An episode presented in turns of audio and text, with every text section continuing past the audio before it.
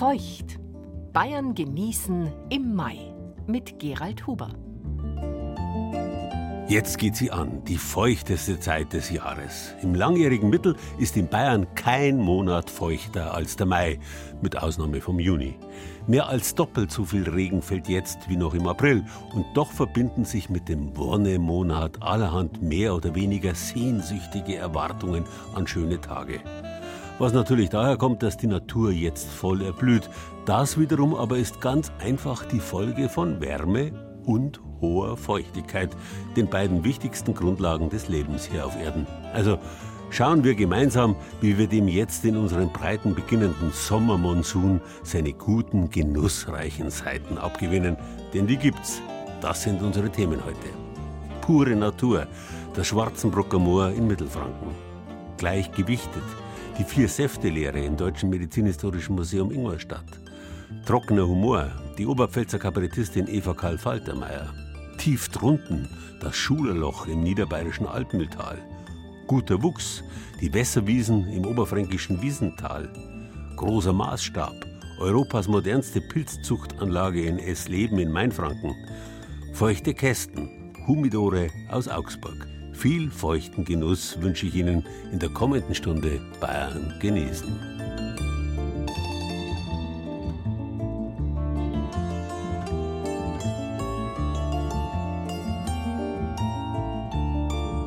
Unser Wort feucht hat im Althochdeutschen einmal funchti geheißen und so viel bedeutet wie Sumpf, Schlamm. Das englische Punk für moderndes, faules Holz und selbstverständlich der Fango, italienisch für Schlammschlick, sind damit verwandt. Auch die Fichte hängt damit zusammen. Sie braucht Feuchtigkeit. Nicht umsonst heißt bayerisch Feichten Fichte und Feuchtigkeit gleichermaßen. Auch die mittelfränkische Marktgemeinde Feucht bei Nürnberg hängt mit der Fichte zusammen. Auf Lateinisch heißt feucht humidus, ein Wort, das man schon früh mit Humus der Erde in Verbindung gebracht hat. Schließlich ist die Erde auch meistens feucht. Der Humus, der Erdboden, ist unten zu unseren Füßen. Humilis heißt deswegen auch klein, niedrig, bodennah. Am Boden, am und im Grund ist auch das Wasser, die Feuchtigkeit. Und weil Gott den Menschen aus Lehm, also feuchter Erde, geformt hat, ist er ein Homo geworden, ein Mensch. Humanus, humidus, menschlich feucht. Man sieht schon, wie sehr unsere Sprache die Grundbedingungen unseres Lebens spiegelt. Feuchtigkeit, Wasser ist nicht nur im Grund, es ist auch die Grundlage. Aus ihm kommt alles und letztlich trägt die Feuchtigkeit auch wieder dazu bei, dass alles zugrunde geht, verwest. Fehlt die Feuchtigkeit, halten Heu und Holz, Fisch und Fleisch, deswegen auch menschliche Körper ewig, Mumienhalt. Im feuchten Moor dagegen wird das ewige Werden und Vergehen augenfällig. Ein Moor ist, wenn man so will, ein lebender Leichnam. Was dort wächst, geht auch wieder unter und es steht aufs Neue. Aus dem Niedermoor, dem Moos, wird allmählich ein Hochmoor, ein Filz und so geht's immer weiter. Besonders viele Moose und Filze gibt's im Alpenvorland, wo das Wasser in Massen von den Bergen herunterkommt. Im wasserarmen Franken dagegen sind Moore eher selten. Aber geben tut's welche das Schwarzenbrucker Moor in Gsteinach, ganz in der Nähe von Feucht im Nürnberger Land zum Beispiel. Der Einstieg in den schmalen Pfad rund um das Schwarzenbrucker Moor ist gar nicht so leicht zu finden. Ich stelle mein Auto auf dem Parkplatz des TSV Ochenbruck ab und folge Ulrike Siebenlist vom Bund Naturschutz. Sie führt mich an den Fuß eines Hanges. Direkt unterhalb der letzten Häuserzeile beginnt der Moorweg. Ich bin gern hier, weil es ein kleines Stückchen wilde Natur ist, sofern wilde Natur in dieser Siedlungsnähe überhaupt möglich ist. Und speziell gibt es hier sehr viele Insekten, Libellenarten. Es wachsen hier auch seltene Pflanzen, wie zum Beispiel die Sumpfkala. Und wenn man an einem ruhigen Sonntag in aller Frühe hierher kommt, an einem Sommertag und der Nebel über diesen Wasserflächen liegt, dann könnte man meinen, man wäre irgendwo in der wilden Natur weit weg von jeder Zivilisation. Dabei befindet sich das Schwarzenbrucker Moor mitten im Ort, eingerahmt von Einfamilienhäusern und Sportplätzen. Aber das nehme ich beim Spaziergang bald gar nicht mehr wahr. Unsere Umgebung verwandelt sich in eine Art Urwald. Die Natur wird hier sich selbst überlassen. Im Totholz nisten Insekten. Auf den moortypischen Bulten, kleinen Erdhügeln, sprießen grüne Gräser. Schwarz schillernder Sumpf und freie Wasserflächen wechseln sich ab. Dass hier überhaupt ein Moor entstanden ist, liegt an dem kleinen Flüsschen Schwarzach, das ganz in der Nähe vorbeifließt, erklärt der Schwarzenbrucker Geologe Bernd Meyer. Das Moor ist ein alter Arm der Schwarzach. Das Schwarzenbrugger Moor ist nichts weiter als abgeschnürt, von der Schwarzach abgeschnürt. Die Schwarzach fließt jetzt hier so rum und die ist früher um das ganze Becken des Moors rumgeflossen. Dass äh, anders geflossen ist, kam dadurch, dass der Weg für das Wasser in dem heutigen Tal leichter war als durch dieses verschüttete Tal, ich nehme an von Flugsanden verschüttete Tal, wo es dann nur noch im Grundwasser hätte weiterfließen können. Das hat halt länger gedauert, wie wenn sich hier vorne ein neues Tal durchbohrt. Das Oberflächenwasser des alten Schwarzacharms blieb stehen ungewöhnlich für Franken. Denn in den fränkischen Sandstein- und Kalkböden versickert Wasser normalerweise sehr schnell. Aber in Schwarzenbruck liegt eine undurchlässige Schluff- und Tonschicht unter dem Altwasser, berichtet Naturschützerin Ulrike Siemlist. Ein Moor konnte entstehen. Ein Moor entsteht dadurch, dass in einem Gebiet, was sehr feucht ist, wo das Wasser steht, Moospflanzen sich ansiedeln, die Torfmoose, und die erzeugen einen Boden, der sauer ist, wo dann wiederum nur diese Torfmoose wachsen können und spezielle Pflanzen wachsen können. Und diese Torfmoose brauchen keinen Grundwasserkontakt, sondern können praktisch mit dem Wasser, was so oben drauf steht, leben. Und dadurch wächst diese Torfmoosschicht äh, nach oben, während sich unten immer mehr dieser Torf bildet. Auf die Art entstehen Moore. Ganz vorsichtig wage ich mich ein paar Schritte vom Weg ab in Richtung Moor. Das Moor selbst steht seit 1992 unter Naturschutz und darf nicht betreten werden. Aber den Rand will ich erkunden. Keine Angst, beruhigt mich Ulrike Siebenlist vom Bund Naturschutz. Gefährlich ist das Schwarzenbrucker Moor nicht. Mehr als nasse Füße kann man sich an den Rändern nicht holen. Allerdings, Kleinkinder, denke ich, müssten auf jeden Fall engmaschig beaufsichtigt werden, weil doch neben dem Weg auch auf jeden Fall sumpfiges Gelände und auch freie Wasserflächen sind. Was man vielleicht noch sagen muss, ist, dass der Weg nicht rollstuhltauglich ist und auch für Kinderwägen unter Umständen schwierig zu befahren ist. Wer sich zu Fuß auf den Weg macht, der kann auf dem Moorweg mit etwas Glück selten gewordene Tierarten beobachten. Es ist hier zum Beispiel auch die Ringelnatter zu Hause, die ja auch schon sehr selten geworden ist, die einfach das ungestörte Wasser braucht und wenn wir mal schauen, ungestörte Wasserflächen gibt es praktisch kaum mehr. Wenn wir irgendwo einen Teich finden, dann sind dort Kanuten, Paddler drauf oder äh, Leute, die da schwimmen oder Boot fahren oder fischen oder was auch immer. Ungestörte Rückzugsräume gibt es praktisch kaum mehr. Und hier in der Mitte von dem Moor kommt eben einfach niemand hin, weil man da durch das Wasser oder den moorigen Boden müsste und das ist dann doch vielleicht nicht so gut. In einer halben bis dreiviertel Stunde ist das kleine Schwarzenbrucker Moor umrundet. Keine ausgedehnte Wanderung also, sondern ein gemütlicher Spaziergang mit Pausen zum Schauen, Hören und Genießen. Aber neben dem Moor gibt es da noch was anderes, was man in Mittelfranken so nicht vermuten würde. Eine Klamm, die Schwarzenbachklamm, auch von Ochenbruck aus zu erkunden. Informationen dazu gibt es auf unserer Bayern genießen Seite unter bayern2.de.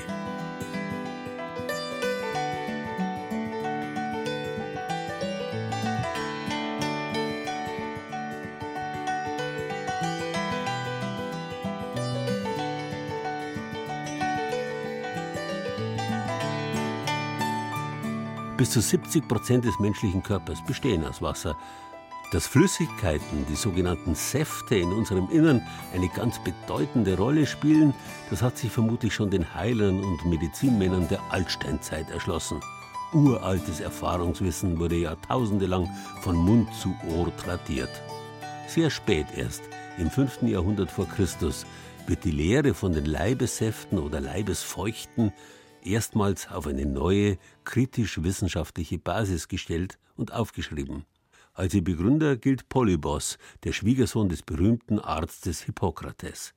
Er lehrte, dass die richtige Mischung der Körpersäfte den gesunden Menschen ausmacht. Geraten die Säfte aus dem Gleichgewicht, wird man krank. Der Arzt Galenos von Pergamon hat im zweiten Jahrhundert nach Christus diese antiken Lehren zusammengefasst und daraus eine therapeutische Methode entwickelt, die bis ins 19. Jahrhundert im Zentrum der abendländischen Medizin stand die sogenannte Humoralpathologie. Im Deutschen Medizinhistorischen Museum Ingolstadt kann man sehen, wie sich die Menschen jahrhundertelang das Zustandekommen von Gesundheit bzw. Krankheit vorgestellt haben. Beim Betreten der neuen Dauerausstellung fällt sofort ein großes Ölgemälde in den Blick. Eine junge Frau sitzend, Blut fließt aus ihrer Vene am Arm und wird in einer Schale aufgefangen. Neben ihr ein Mann und betrachtet in einem Glas den Urin. In dem neu gestalteten Raum der Dauerausstellung geht es um den flüssigen Körper und um die Leere, welche Flüssigkeiten ihn ausmachen. Vier sollten es sein. Das war die Meinung in der Antike. Vier Säfte, die im Körper über Gesundheit und Krankheit entscheiden. Und zu diesen Säften zählen natürlich das Blut, die gelbe und schwarze Galle und der Schleim. Nun gut, das klingt zunächst nicht appetitlich, aber ein Ansatz, der sich immerhin bis ins 19. Jahrhundert gehalten hat und dann erst von der naturwissenschaftlichen Medizin abgelöst worden ist. Diese Säfte stehen in einem fragilen Gleichgewicht, deren Mischung jedoch kein Einheitsbrei der Masse, sondern eine individuelle Zusammensetzung darstellt, erklärt Direktorin Marion Maria Ruisinger. Jeder hat seinen eigenen Cocktail, aber in dem persönlichen Gleichgewicht, dann ist man gesund. Wenn sie aus dem Gleichgewicht geraten, wenn ein Saft überwiegt, einer fehlt oder die Säfte sich verändern, schlecht werden, verderben, Schärfen entstehen, dann ist der Mensch krank. Und die Herausforderung für die frühneuzeitlichen Ärzte bestand eben genau darin, herauszufinden, in welche Richtung hat sich diese Balance verändert. Und wie man das ins Durcheinander geratene Gleichgewicht wiederherstellen konnte, also wie man den Menschen wieder gesund machen konnte, Davon gibt es eine ganze Reihe verschiedener Instrumente, die man jetzt im Museum sehen kann. Eine Vitrine zeigt Messer für den Aderlass. Wie ein Feuerzeug mit Klappe sehen sie zunächst aus, dann sieht man größere, mal kleinere Messer innen drinnen. Gläserne Saugglocken stehen direkt daneben. Diese haben die damaligen Ärzte zum Schröpfen verwendet. Maßnahmen, die sie bei Patienten ergriffen haben, bei denen sie ein zu viel an Blut vermuteten. Aber auch über andere Körperöffnungen konnten die Mediziner Säfte ableiten, über den Darm zum Beispiel oder eine Stufe weiter oben über den Magen. Auch dazu zeigt das Museum eine Vitrine. Die Vitrine zum Erbrechen hat ein paar ungewöhnliche Objekte zusammengeführt. In der Mitte liegen drei Gänsefedern äh, aus dem Glänzepark von Ingolstädter Wildgänsen, mit denen man auf sanfte Art das Erbrechen herbeiführen konnte. Dann haben wir etwas stärker den Brechweinstein und ganz stark den Rizinus. Wie wirksam diese Maßnahmen waren, lässt sich heute nur anhand der historischen Quellen beurteilen. Aber die Versäftelehre geht noch weiter. Galeon von Pergamon hat etwa 200 nach Christus die Vier-Säfte-Lehre zu einem sehr ganzheitlichen Ansatz weiterentwickelt. Der Zahl 4 kommt dabei eine bedeutende Rolle zu.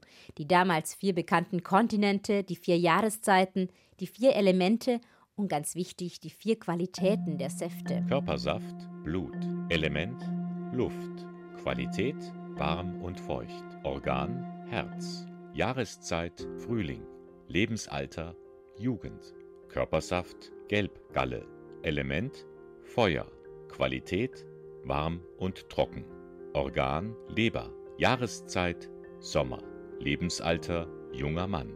Und dann gingen die Menschen damals noch weiter und leiteten vier Temperamente ab. Wenn jemand besonders viel Blut in seiner gesunden Mischung hat, Blut ist warm, lebendig, spritzig. Das war der Sanguiniker, fröhliche, leicht aufbrausende Menschen.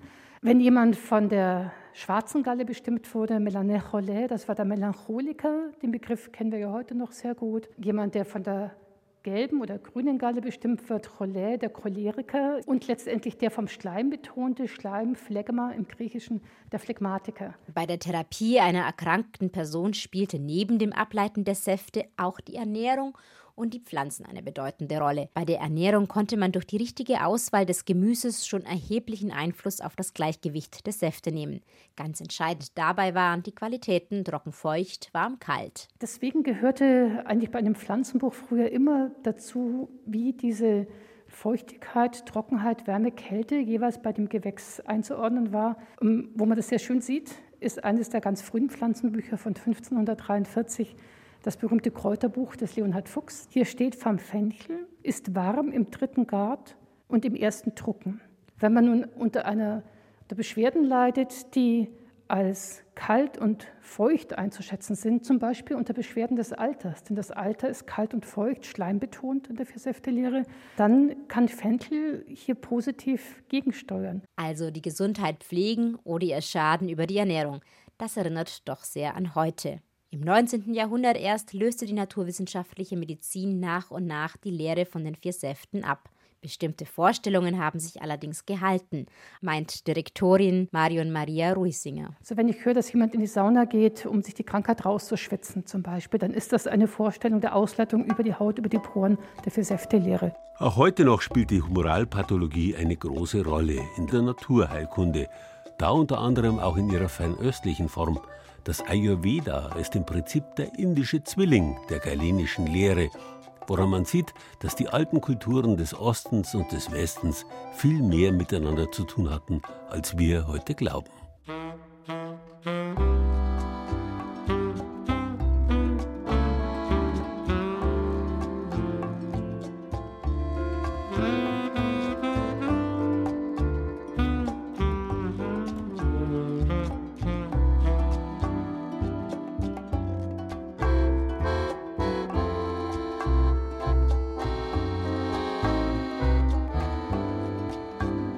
Wichtig ist, die vier Säfte des Körpers bestimmen nicht nur über Gesundheit und Krankheit, sie entscheiden eben auch über die Temperamente. Ob cholerisch oder phlegmatisch, melancholisch oder sanguinisch, von welcher Körperflüssigkeit, von welchem Humor er bestimmt wird, das bestimmt auch den Humor des Menschen. Humor, Humor.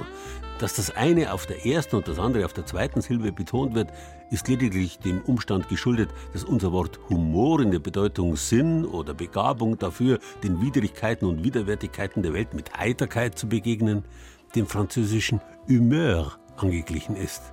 Der jahrhundertealte Hans Wurst oder Kasperl besitzt alle vier Temperamente in gleichem Maß. Als himmelhoch jauchzender Sanguiniker und zu Tode betrübter Melancholiker, als alles verschlafender Phlegmatiker und krokodilverdreschender Choleriker. Wer den Kasperl beobachtet und sich in dessen Tun selbst entdeckt, der muss unwillkürlich lachen.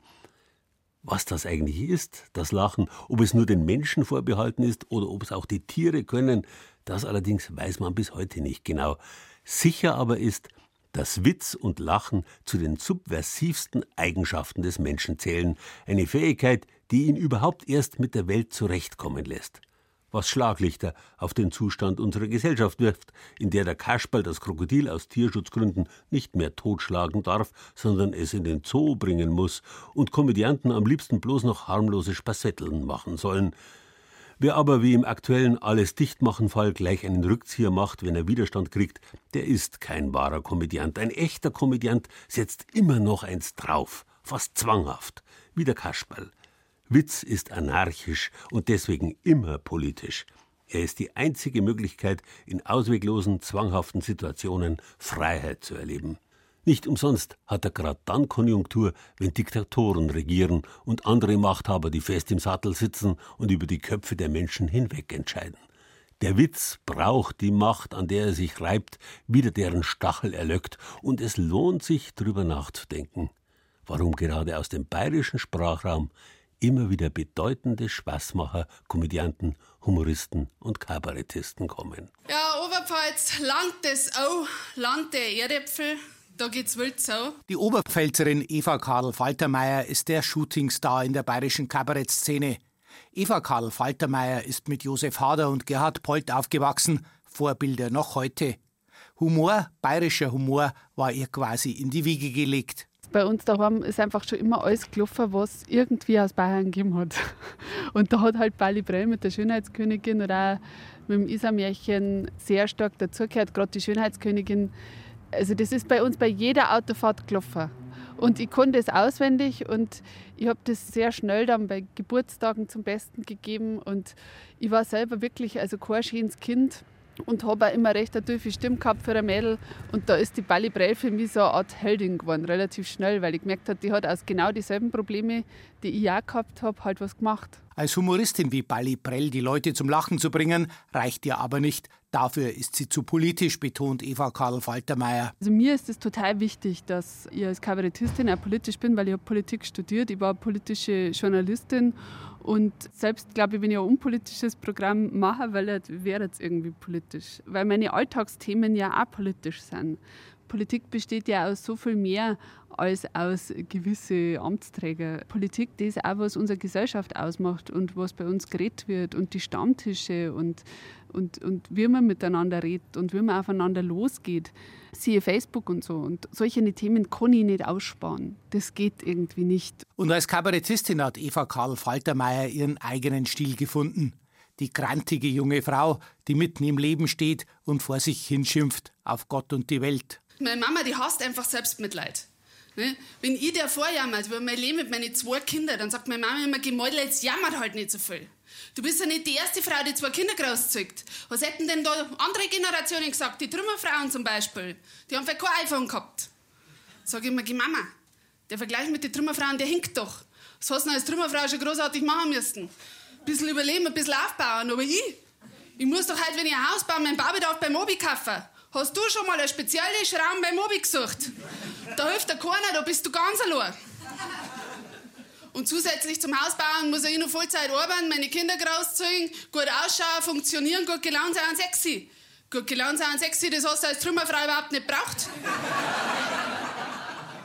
Zum Wahnsinn treibt die junge Mutter die Scheinwelt der Happy Families, mit der sie ständig in den sozialen Medien konfrontiert wird ich möchte auch die 45.000 Follower. Und deswegen schaue ich halt jetzt ab und zu so, was die anderen Familien so unter dem Hashtag Happy Family auf Instagram posten. Und dann habe ich gesehen, ja, die posten da so Fotos, wo die zu viert, alle weiß gekleidet, bei Abendrot durch ein Kornfeld rennen. Das haut doch bei uns schon wieder nicht hin, weil bis von uns vier Leuten der vierte das weiße Gewand dran hat, ist ja der erste schon wieder dreckig. Persönlich liegt dir mehr der trockene Humor als die schenkelklopfende Variante, bei der schnell die Augen feucht werden, sagt Eva Karl Faltermeier. Bei ihren Auftritten findet sich beides. Die Mama von der Emalia, die lacht um halb acht in der Früh schon aus Instagram aus, als hätten sie ihre Backerl Koks in ihre Müsli geschickt. Vor einem Jahr hat sich Eva Karl Faltermeier als Kabarettistin selbstständig gemacht. Die Auftragsbücher waren voll. Dann kam Corona und aus den geplanten Auftritten wurde nichts. Ich habe das natürlich bereit. Ich habe Ende Januar gekündigt, meine damalige Festanstellung, und das war ja keine schlechte. Habe mir gedacht, jetzt habe ich die Auftragsbücher voll als Kabarettistin und dann am 1.4. bin ich arbeitslos da gestanden und selbstständig gleichzeitig.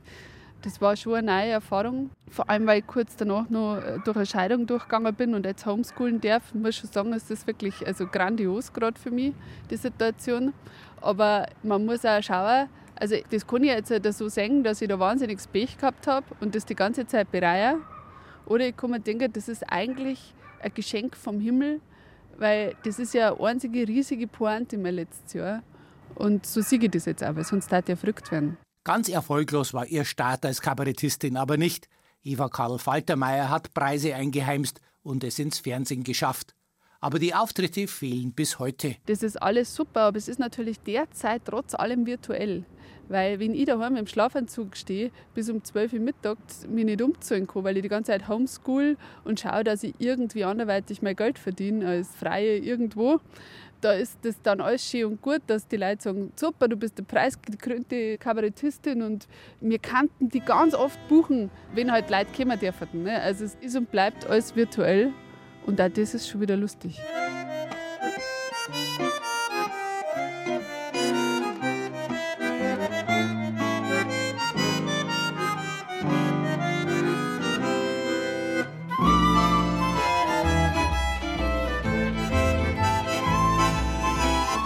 Wir leben in trockenen Zeiten, nicht bloß was die eher schlechten Chancen für Witz und Humor angehen. Nein, auch ganz konkret. Der Mensch in seinem Haltbarkeitswahn hat seine komplette Umgebung mittlerweile regelrecht ausgedörrt. Bestes Beispiel unsere Wohnungen. Warm und trocken, recht und schön, aber immer mehr Leute leiden an Hautreizungen und anderen Krankheiten, die durch zu viel Trockenheit hervorgerufen werden. Keine Frage, auch zu viel Feuchtigkeit ist schädlich, es gilt halt das rechte Maß zu finden, den Ausgleich der Säfte, wie in der Humoralpathologie. Wie gesagt, das haben schon die Heiler und Medizinmänner der Altsteinzeit gewusst. Nicht umsonst haben die ersten Menschen bei uns, unter anderem die Neandertaler vor weit über 100.000 Jahren, als Wohnorte Höhlen an warmen Südhängen bevorzugt. Solche wie das Schulerloch im Altmetall bei Essing im Landkreis Kelheim. Das Schulerloch, so benannt nach den Schulern, wie man die Schamanen und Druiden der Vorzeit im 18. Jahrhundert genannt hat, das Schulerloch führt 420 Meter tief in den Fels hinein. Eine Tropfsteinhöhle und auch sonst feucht. Immer wenn das Wetter gerade umschlägt, wie zum Beispiel im Sommer nach einem Regenschauer, dann drückt's die warme, feuchte Luft in den Eingang der Höhle. Mitten am Tag wird es dann richtig neblig und düster. Aber das dauert nicht lang. Kann auch recht einladend sein, dieses feuchte Klima, zumindest für Fledermäuse. Die mögen nämlich die konstante Luftfeuchtigkeit und Temperatur. Dauerhaft 9 Grad, kein Frost, auch nicht im strengsten Winter.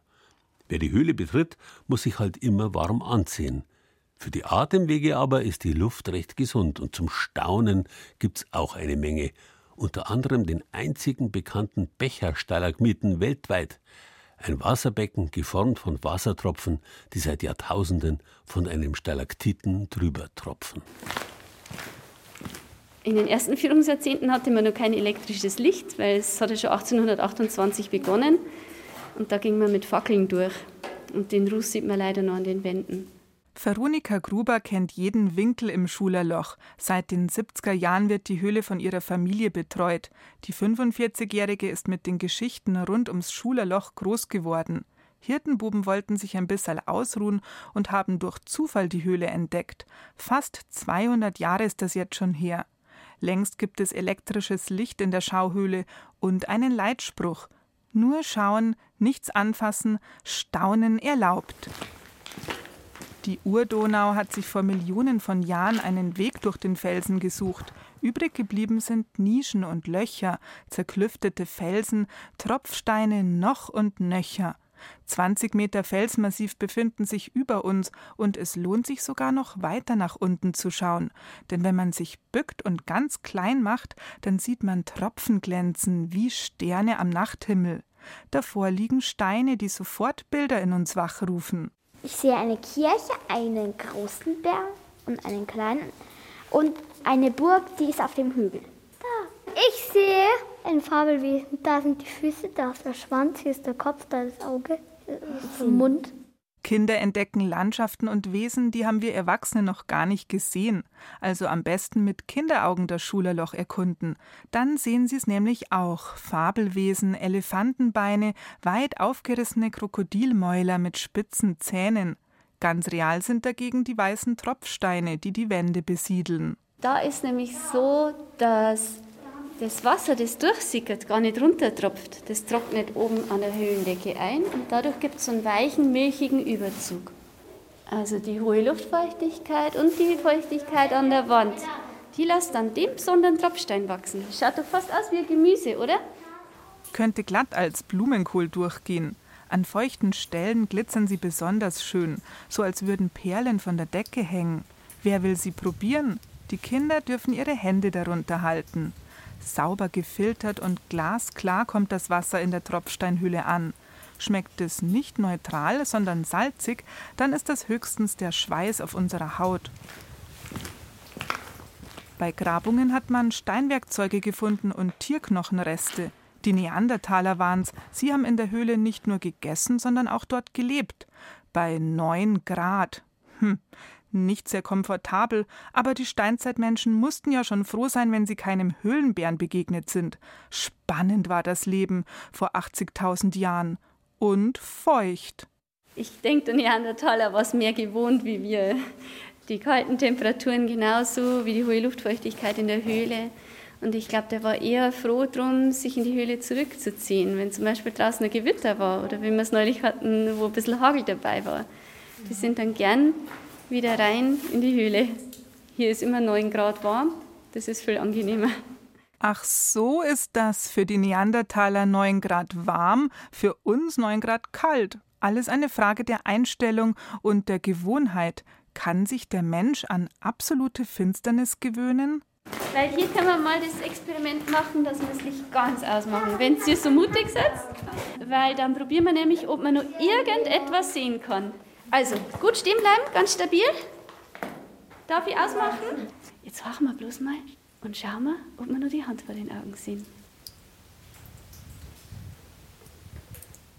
Und? Hören Sie's? Hören Sie, dass Sie gerade nichts gehört haben? Phänomenal. Wenn das nicht mal was für gestresste Manager ist. Ja, wirklich. Im Schulerloch kann man sogar Erdenergienführungen buchen. Da geht man dann zu den Kraftorten, stellt sich locker hin, lässt die Schultern fallen und spürt tief in sich hinein und horcht. Horcht auf das Tropfen der Tropfsteine. Meditation kann so einfach sein. Aber jetzt zurück zur Kinderführung. Ein letztes Rätsel, bevor wir wieder am Ausgang sind. Was hat es nur mit diesem Zauberkreis auf sich, vor dem wir stehen? Und warum ist es da so feucht? So, dass da von den Tropfen Löcher gegeben hat. Schau mal. Was glaubt ihr, woher das kommt, dass da so ein Kreis entsteht? Des Rätsels Lösung erfahren Sie bei einem Besuch im Schullerloch. Bald ist Corona ja kein Grund mehr, auf der Couch zu bleiben. Genauere Angaben dazu und Fotos vom Innern der Tropfsteinhöhle finden Sie auf unserer Zeit für Bayern-Seite.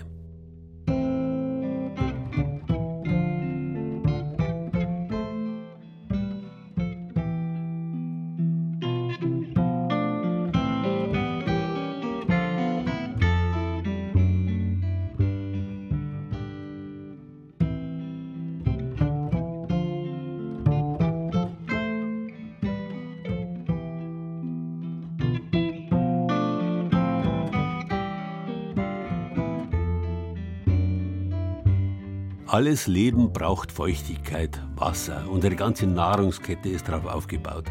Das wussten schon die allerersten Bauern vor rund 10.000, 12.000 Jahren im Jordantal oder am Nil und vor allem in Mesopotamien, das, wie der griechische Name sagt, mitten zwischen zwei Flüssen liegt, Euphrat und Tigris. Überall dort trifft reichlich Wasser auf fruchtbare Erde und gleichbleibende Wärme. Ideale Bedingungen für Pflanzenwachstum. Es kommt bloß darauf an, alle drei Voraussetzungen im richtigen Maß zusammenzubringen. Darauf ist der Mensch vor gut 5000 Jahren gekommen. Er hat Bewässerungslösungen entwickelt. Damit konnte er die Fruchtbarkeit der Böden deutlich steigern. Weil solche aufwendigen Bauten aber gleichzeitig wesentlich mehr Zusammenarbeit bedeuteten, förderte der Bau von Bewässerungsanlagen auch die Entwicklung größerer Siedlungen. Die ersten Städte entstanden. Die wuchsen dann nicht zuletzt deshalb gewaltig an, weil viel Sonne plus viel Wasser mehrere Ernten im Jahr ermöglicht und damit wiederum wesentlich mehr Leute ernährt. Im Gegensatz zu reinen Regenbaugebieten entstand damit das, was wirtschaftliche Prosperität bis heute ausmacht. Nutzung natürlicher Ressourcen plus Aufbau von Infrastruktur. Etwas ganz Ähnliches lässt sich in Bayern ablesen. Der regenreiche Süden Bayerns ist eher ein Land der Streusiedlung und der Regenbaukultur. Erst im Spätmittelalter entwickelten hier die Herzöge eine Stadtlandschaft. Die trockenen Landstriche im mittelfränkischen Becken oder in Oberfranken brachten hingegen schon früh nicht nur große Städte wie die Reichsstadt Nürnberg, sondern auch eine Vielzahl von kleineren Städten und Märkten mit Handwerk und Handel hervor. Möglich gemacht unter anderem durch die sogenannten Wässerwiesen, eine jahrhundertealte Bewässerungstechnik, die zum immateriellen Kulturerbe in Deutschland zählt. Der Landwirt Markus Galster steht auf einem Wehr im idyllischen Wiesental. Zwischen den grünen Wiesen mit Blick auf die Berge der fränkischen Schweiz ziehen sich kleine Gräben und Stauwehre durch die Landschaft. Diese traditionelle Wiesenbewässerung hat Markus Galster schon von seinem Vater gelernt. Man kann nicht einfach sagen, ich wässer nach Uhrzeit oder nach Datum, es muss je, wie ist das Wasser, wie viel Wasser habe ich, wie schnell geht es voran, ist es trocken, geht es schneller, kommt der Regen, dann muss ich wieder zurückregulieren. Das kriegt man mit der Zeit ins Gefühl. Für die traditionelle Wiesenwässerung hat der Landwirt zwischen Mai und September einiges zu tun. Das Wasser wird aus dem Fluss Wiesent ausgeleitet und fließt durch ein verzweigtes System von immer kleiner werdenden Gräben. Dann wird es angestaut. Markus Galster muss die kleinen Stauwehre nach und nach schließen oder ziehen. So werden die Wiesen hintereinander mit Wasser geflutet. Wenn so ein Wehr da jetzt nicht mehr vorhanden ist oder es ist baufällig, dann haben wir keine Möglichkeit mehr, dieses Gewanne zu bewässern. Das wären dann keine Wiesen, sondern das wären staubtrockene Ackerfläche.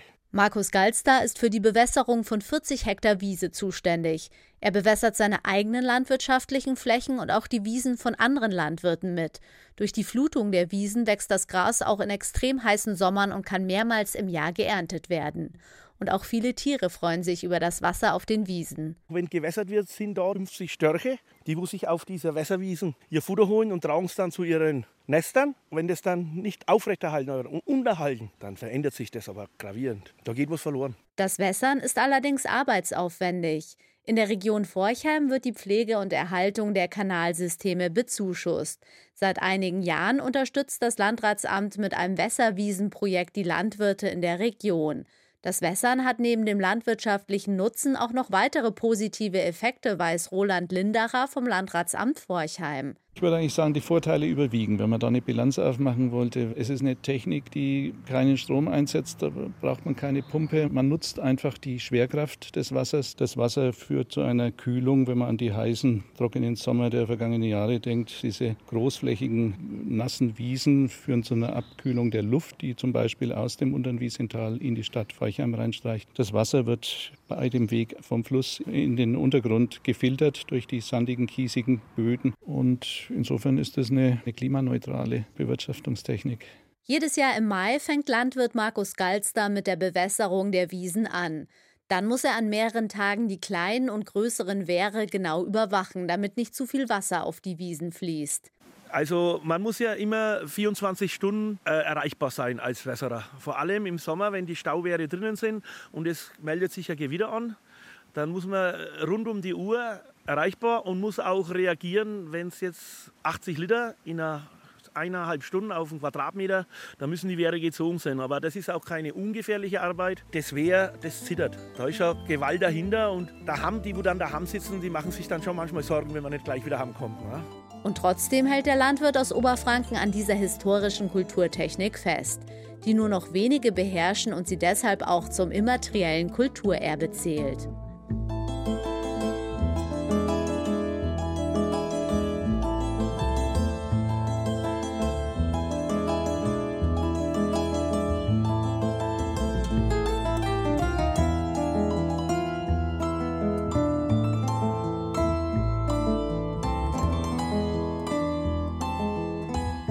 Funchti, haben wir gesagt, ist das althochdeutsche Wort, aus dem sich unser neuhochdeutsches feucht entwickelt hat.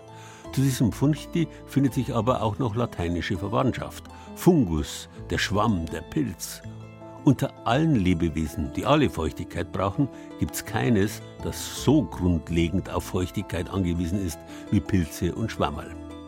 Während Tiere und Menschen immerhin zu zwischen 50 und 70 Prozent aus Wasser bestehen, erreichen Pilze 90 Prozent und mehr.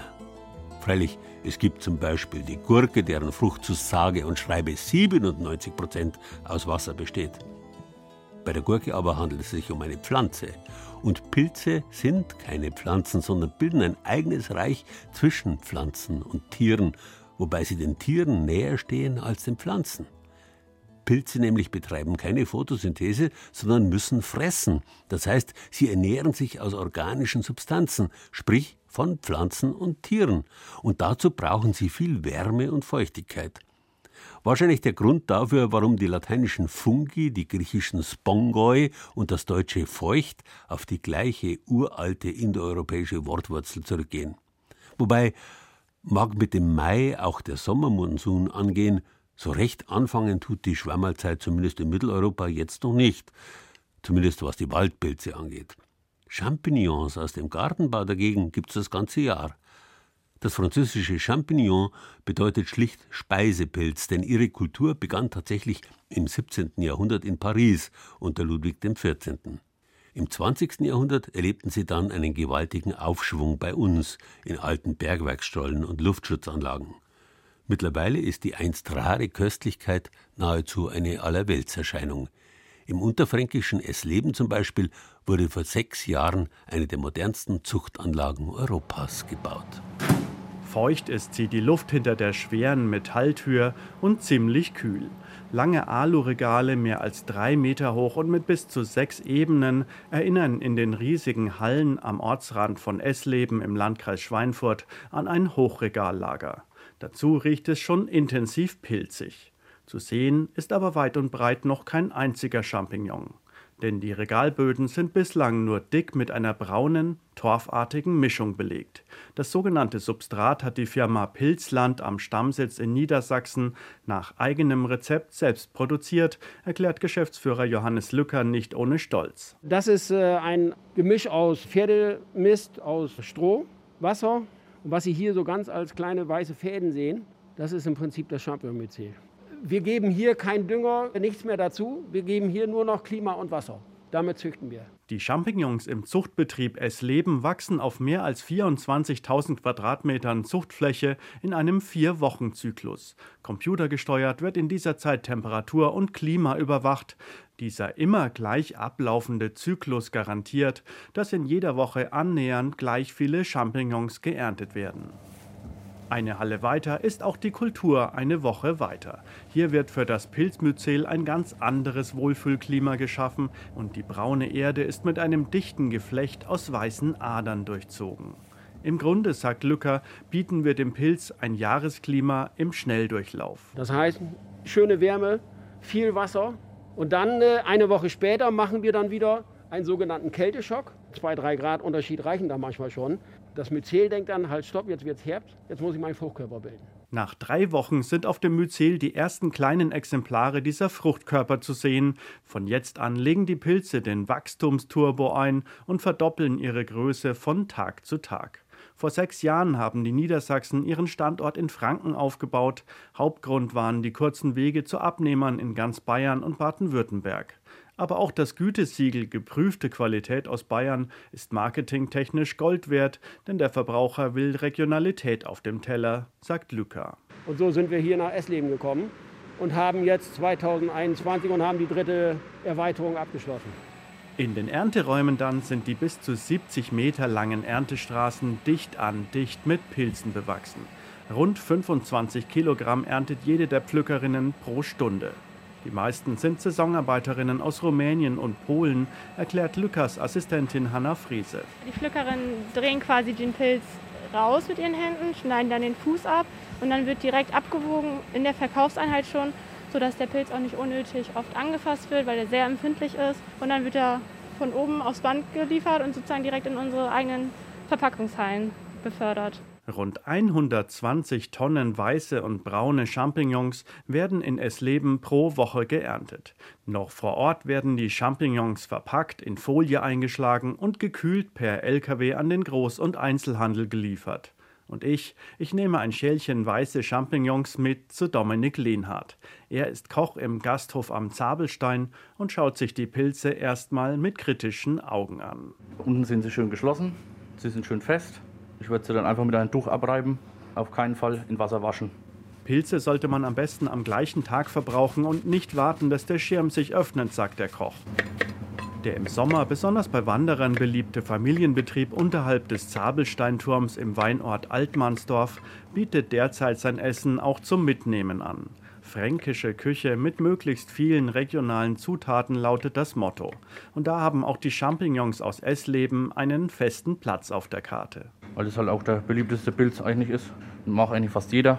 Kann man wegen anbraten mit Speck und Zwiebel. Zu einem Steak dazu. So als Topping oben drauf zum Beispiel und auch schöne frische Kräuter dazu. Als Rahmsoße gibt es sie auch heute zur Hähnchenbrust mit hausgemachten Semmelknödeln und buntem Gemüse. So eine knappe Minute schwenken wir die jetzt ohne Öl.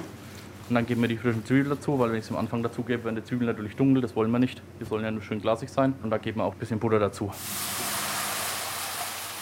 Abgelöscht wird dann mit dem eigenen Wein, einem Silvaner, der nur einen Steinwurf entfernt am Altmannsdorfer Sonnenhügel wächst. Und dann geben wir unseren Gemüse vor dazu, unsere Sahne, unsere Gewürze, lassen das Ganze fünf bis sechs Minuten einköcheln und dann haben wir super leckere Champignons à la Creme. Mit frischen Kräutern aus dem eigenen Garten ein würdiges Ende für die Champignons aus der nahen Zucht, deren Leben vier Wochen zuvor auf einem braunen Torfballen begonnen hat. Übrigens bei Kulturpilzen müssen es nicht immer nur Champignons sein. Wissen Sie zum Beispiel, wie ein Igelstachelbart, ein Samtfußrübling, ein Klapperschwamm oder ein Rötelritterling ausschaut? Auf unserer Bayern-Genießen-Seite mehr dazu.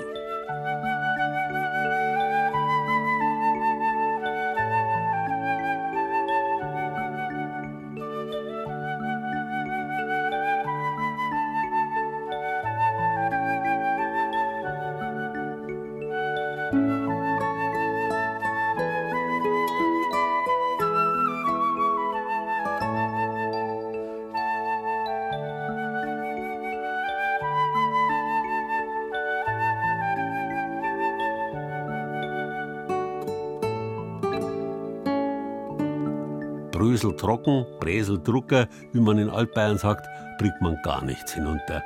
Das gilt im Übrigen auch, wenn wir jetzt einmal das Feld der Lebensmittel verlassen, auch für Genussmittel wie den Tabak. Jeder weiß, dass Brennholz, je trockener es ist, desto weniger raucht. Beim Tabakgenuss aber ist ja gerade der Rauch wichtig, weshalb Tabak unbedingt feucht sein muss. Das gilt ganz besonders für Zigarren, deren Tabakqualität ja die Luftfeuchtigkeit der Tropen voraussetzt. Große Zigarrengeschäfte besitzen dafür begehbare Klimakammern. Will der Genießer daheim immer eine kleine Auswahl vorrätig haben, empfiehlt sich die Anschaffung eines Behältnisses, das wegen seiner Feuchtigkeitsfunktion Humidor genannt wird. Mit sowas lässt sich das Zigarrenrauchen noch aufwendiger zelebrieren als eh schon üblich, und das Ritual ist ja mit Sicherheit der wichtigste Bestandteil dieser Form des Tabakgenusses. Dem Aufwand sind dabei nach oben keine Grenzen gesetzt. Ein Gitarrenbauer aus Augsburg baut jetzt Humidore ganz ähnlich wie seine kostbaren Instrumente. Stefan Sonntag ist eigentlich Gitarrenbauer. Der 56-Jährige fertigt seine Instrumente in der eigenen Werkstatt im Augsburger Stadtteil Pfersee. Seit drei Jahren hat sich der großgewachsene Mann mit den durchgrauten, dunklen Locken aber auch auf den Bau von Humidoren verlegt. Edle Stücke aus feinsten Hölzern. Was haben wir da alles? Zum Beispiel eine geflammte Esche Sieht ganz toll aus. Dann habe ich Palisander, Nussbaum, Ulme, Ahorn. Aber ganz wichtig, was eigentlich auch so ein Anstoß war, dass ich es gemacht habe, ist das Cedroholz. Das ist dieses rötliche, das ist so eine Mahagoni-Art und die brauche ich auch beim Gitarrenbauen. Und das ist ganz wichtig für innen drin, weil dann wird es erst noch Humidor mit dem Cedro. Warum? Äh, weil das ist äh, schimmelresistent und aromatisch und gibt halt dann eben Humidor so ein noch einen guten Geruch ab für die Zigarren, was die Zigarren dann aufnehmen. Zigarrenduft plus Cedroduft äh, macht halt dann beim Rauchen dann ein extra Aroma. Im Humidor lagern die Zigarren bei mindestens 70 Prozent Luftfeuchtigkeit. Das ist wichtig, sagt Sonntag. Durch das, das, feuchte Klima innen drin können die reifen, je länger man sie liegen lässt, umso intensiver wird das Aroma und dass sie halt nicht austrocknen. Das ist ein wichtiger Punkt, weil dann macht es keinen Spaß. Wenn die trocken sind, dann ziehen sie nicht gescheit, dann, dann zieht man an wie ein Weltmeister und es kommt nichts raus und dann wird es einem schwindlig und schlecht. Darum ist das schon wichtig. Also wenn man sich ein paar auf Vorrat hält, dass man Humidor da hat. Angefangen mit dem Humidorbau hat Stefan Sonntag, weil er selbst gern mal eine Zigarre raucht, aber keinen Humidor finden konnte, der ihm zugesagt hätte. Alles Sperrholz schnell zusammengeleimt, nichts für einen Holzconnoisseur.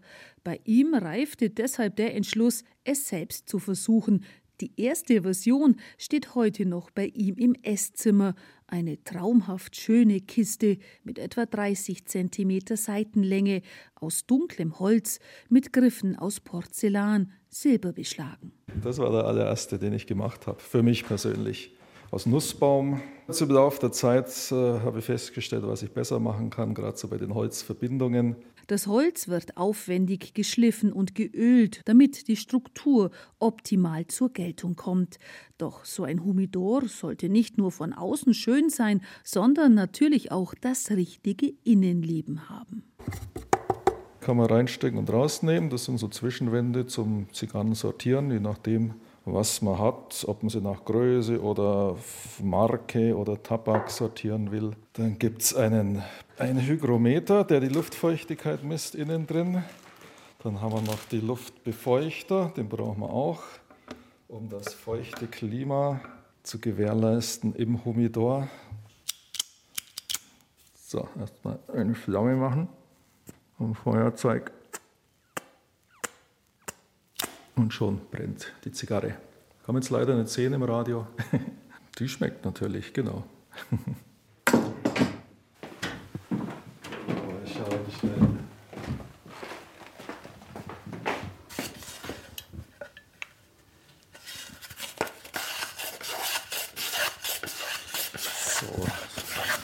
Das notwendige Werkzeug steht gleich nebenan in der Gitarrenwerkstatt. Das sind Schraubzwingen, die da in dem Regal hängen. Die Sachen hier so aus Holz und aus Metall. Dann haben wir noch eine ganze Palette an Stemmeisen, die wir brauchen, Feilen, Raspeln, Stefan Sonntag stellt sich dabei immer neuen Herausforderungen. Für seine Einzelanfertigungen ist er ständig auf der Suche nach weiteren Gestaltungselementen. Zum Beispiel jetzt noch was, was man sich vorstellen könnte, hier auf dem Deckel da irgendeine Einlage, entweder in Furnier oder vielleicht sogar in Perlmutt, so wie ich es bei den Gitarren mache. Da haben wir jetzt extra eine neue Maschine gekauft, um sowas ein bisschen besser machen zu können. All das hat freilich seinen Preis. Ab 2000 Euro kostet so ein handgemachter Humidor aus der Werkstatt des Augsburger Kunsthandwerkers, je nach Größe und Holzart.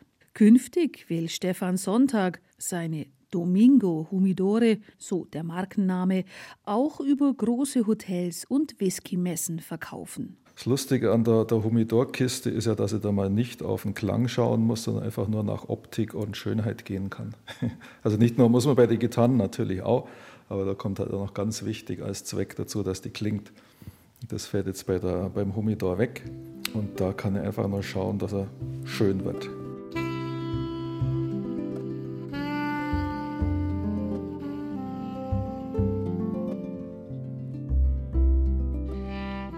Fäule, Feuchtigkeit und Humor bringen immer wieder Leben hervor. Der Reim stammt von Joachim Ringelnatz. Wir haben ja gesehen, zu was moorige Fäule und die Säfte des Körpers imstand sind. Und auch wenn Sie in letzter Zeit zu der Erkenntnis gekommen sein sollten, dass da was faul ist im Staate Dänemark, letztlich läuft's halt immer darauf hinaus, möglichst viel mit Humor zu nehmen – wenn man sonst den ganzen Wahnsinn, der uns täglich umgibt, vielleicht wirklich nimmer da packt. Und wenn's noch ein bisschen feuchter sein muss, was soll's? Waldmeisterbowle kann ich empfehlen, jetzt im Mai. Ansonsten genießen Sie den Frühling.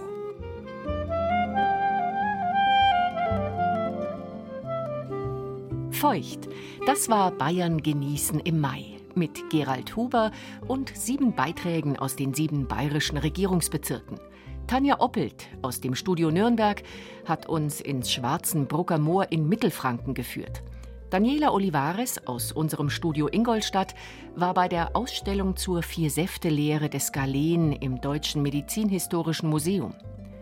Trockener Humor, das war das Thema von Thomas Muckenthaler aus dem Studio Regensburg, der die Oberpfälzer Kabarettistin Eva Karl Faltermeier porträtiert hat.